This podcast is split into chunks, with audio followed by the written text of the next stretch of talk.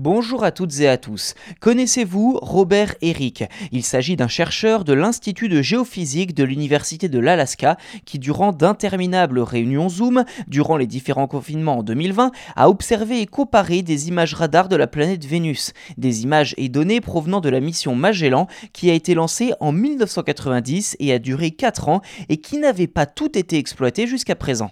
Ainsi, en utilisant ces images radar, Robert Eric a pu découvrir des zones de la surface de Vénus qui n'avaient pas non plus été étudiées auparavant. Ce dernier s'était focalisé sur des relevés radars de deux volcans suspectés d'être actifs sur Vénus, Osa et Maat. Dans les années 90, l'orbite de la sonde Magellan ne permettait pas une revisite idéale, c'est-à-dire de passer au-dessus d'un point à une intervalle régulière pour des observations fixes. Il a donc dû fouiller les données disponibles durant plus de 200 heures et les analyser manuellement. Finalement, Robert Eric a pu observer un changement ayant eu lieu entre février et octobre 1991 sur la pente nord du volcan Maat. Durant cette période de quelques mois, son flanc avait changé, recouvert sur une zone de plusieurs kilomètres carrés par quelque chose qui ressemblait fort à une coulée de lave.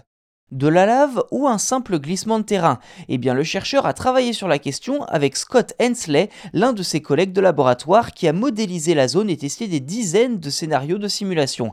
En effet, il s'agissait bien d'une coulée volcanique au final. La nouvelle a rapidement fait le tour de la communauté scientifique puisqu'il s'agit d'un changement assez radical. Jusque-là, les scientifiques pensaient que seule la Terre et les lunes de Jupiter possédaient des volcans actifs, ou tout du moins une des lunes de Jupiter. Dès lors, quelle est la prochaine étape? Peut-être vérifier sur place, à moins qu'une autre sonde ne soit envoyée vers Vénus, car depuis Magellan, aucun autre dispositif n'a permis de compléter ce travail d'observation et de mesure.